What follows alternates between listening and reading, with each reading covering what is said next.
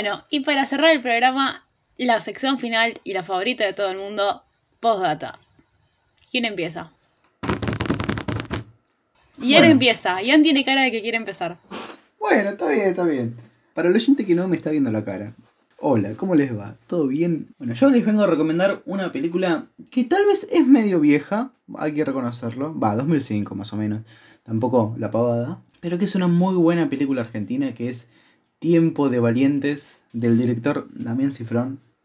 Que bueno, Damián Cifrón es el director de Los Simuladores, la serie que bueno, fue tan aclamada y que es tan querida.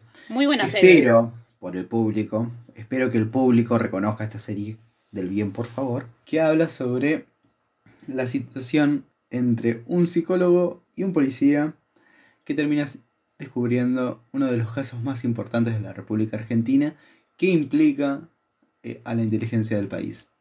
Yo se las dejo ahí, es una muy buena película para un domingo, con una buena manta, tranqui, buen plan.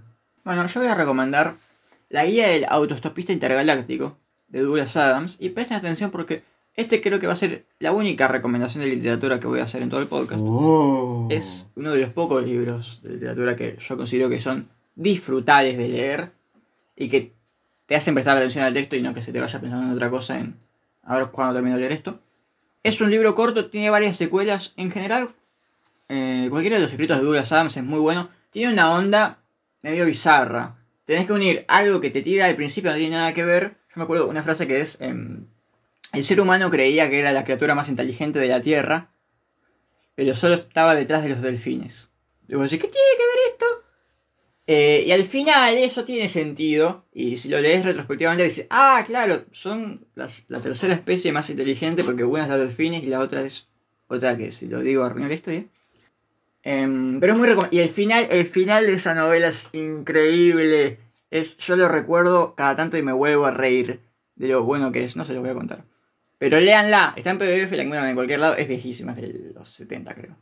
Y para cerrar el postdata, ya que Hiro dijo que es un podcast melancólico, les recomiendo el libro Bajo la misma estrella, que como la primera recomendación hace, mucho tiempo que les hice Grey's Anatomy, es para lo mismo, llorar, una banda y comer helado.